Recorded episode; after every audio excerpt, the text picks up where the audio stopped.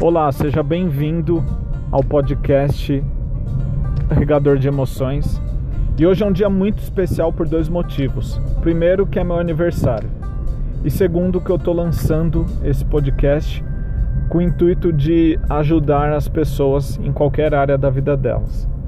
Então, fique comigo.